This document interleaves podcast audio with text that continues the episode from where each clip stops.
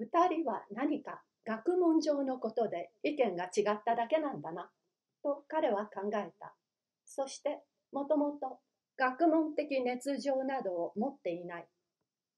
財産譲渡少々作成のことだけは別であるが、男なので、ただそれだけのことさ、と付け加えさえした。彼はしばらく友人の気が静まるのを待って、尋ねようと思ってきた例の問題に近づいた。君は彼が世話しているハイドという男に会ったことがあるかね？と彼は聞いた。ハイドとラニオンが聞き返した。いや、そんな男は聞いたことがない。これまでにね。弁護士が大きな暗い寝床に持ち帰った知識はそれだけだった。その寝床で彼が寝つかれずにしきりに寝返りを打っているうちに真夜中も過ぎてだんだんと明け方に近くなった。まあ、暗闇の中で考え悩み、いろいろな疑問に取り巻かれて思い惑った彼にとっては苦しい一夜であった。アットソン氏の住居のすぐ近くにある教会の鐘が6時を打った。それでもまだ彼はその問題を考え続けていた。これまでその問題は彼の知的方面だけに関していたのであった。ところが今では彼の想像力もそれに加わるようになったというよりもそれの虜になってしまった。そして彼がカーテンを下ろした部屋の真っ暗な夜の中で横になって点々反則しているとエンフィールド氏から聞いた話が一連の幻冬の絵巻物となって彼の心の前を通っていった。夜の都会を一面に照らしている街灯が現れる。次にどんどん足早に歩いてゆく一人の男の姿次に医者のところから駆け戻ってくる子供の姿それからその二人がぶつかり、人間の姿をした悪鬼が踏み倒してその泣き叫ぶのを気にもかけずに通り過ぎてゆく。それからまた豪奢な邸宅の一室が見える。そこには彼の友人が眠っていて、夢を見ながら微笑している。するとその部屋のドアが開かれ、ベッドのカーテンがさっと引きのけられ、眠っている友人が呼び起こされる。そして見よ、その傍らに一人の男が立っている。その男は権力を与えられているので、そんな真夜中でも、友人は起き上がってその命令を聞かなければならないのだ。この二つの場面に現れる男の姿が夜通し弁護士の心につきまとった。そしていつでも彼がうとうとと眠りかけさえすると、寝静まっている家々にその姿が一層忍びやかにスーッと入ってきたり、または街灯の灯った都会の広い迷路をその姿が一層早くめまいがするほどにも早く駆け回り、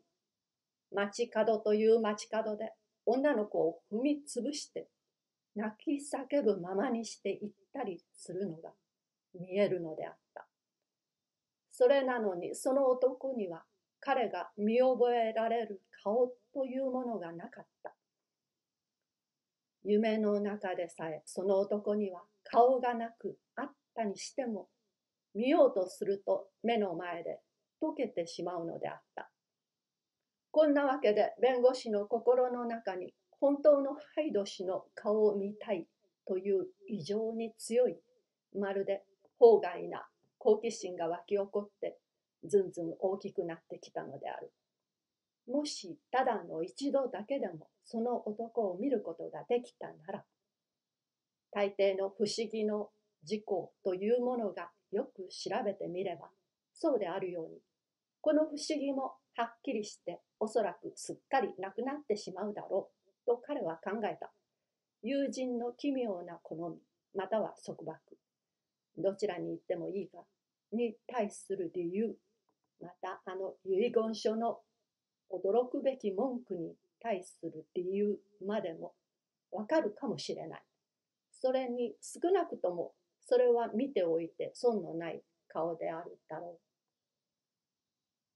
自費心を持たない人間の顔であり、それを見ただけで、あの安っぽく感動しないエンフィールドの心に忘れられない憎悪の念を起こさせたような顔であるから。その時からだった。アッタソン氏が商店の並んでいる例の横丁にある例の戸口のあたりへ始終行くことになったのは執務時間前の朝でもジムが忙しくて暇が少ない昼時でも霧のかかった都会の月光に照らされている夜でも昼となく夜となく。人通りの少ない時でも多い時でも弁護士の姿はその定めの見張り場に見出された。彼が配慮しなら俺は飼育士になってやろうと彼は考えていた。そしてとうとう彼の忍耐は報いられた。からりと晴れ渡ったある夜のこと。空気は霜を結ぶぐらい寒く、街路は舞踏室の床のようにきれいで、街灯はそれを揺るがす風もないので、光と影の模様をくっきりと描いていた。商店の閉ざされる十時になると、その横丁はひどく寂しくなり、四方八方からロンドンの低いうなるような音が聞こえてはくるが、大変静かになった。小さな物音でも遠くまで聞こえた。道路のどちら側でも家々の中から漏れてくる物音がはっきりと聞き取れた。そして通行人の近づいてくる足音はその当人よりもずっと前から分かった。アッタソン氏はその見張り場へ来てから数分経った頃、あの変な軽やかな足音が近づいてくるのに気がついた。前を見張りをしているうちに彼はたった一人の人間の足音でもその人間がまだずっと遠くにいるうちに市中の想像しいどよめきから突然にはっきりと聞こえてくるあの奇妙な感じにもうとっくに慣れていた。しかしこの時ほど彼の注意が鋭く引きつけられたことは前には一度もなかった。それで今度こそはどうもそうらしいという強い迷信的な予感を抱いて彼は路地の入り口へ身を潜めた。足音はずんずん近づいてきて町の角を曲がると急に一層大きくなった。弁護士は入り口から伺うと自分の相手にしなければならぬ人間の風体がすぐに分かった。小男で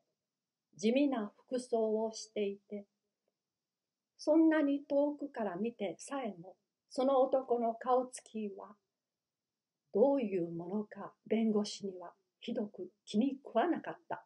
しかしその男は近道をするために道路を横切ってまっすぐに戸口の方へやってきた。そして歩きながら我が家へ近づく人のようにポケットから鍵を取り出した。アットソン氏は進み出て通り過ぎようとするその男の肩にちょっと手を触れた。ハイドさんですね。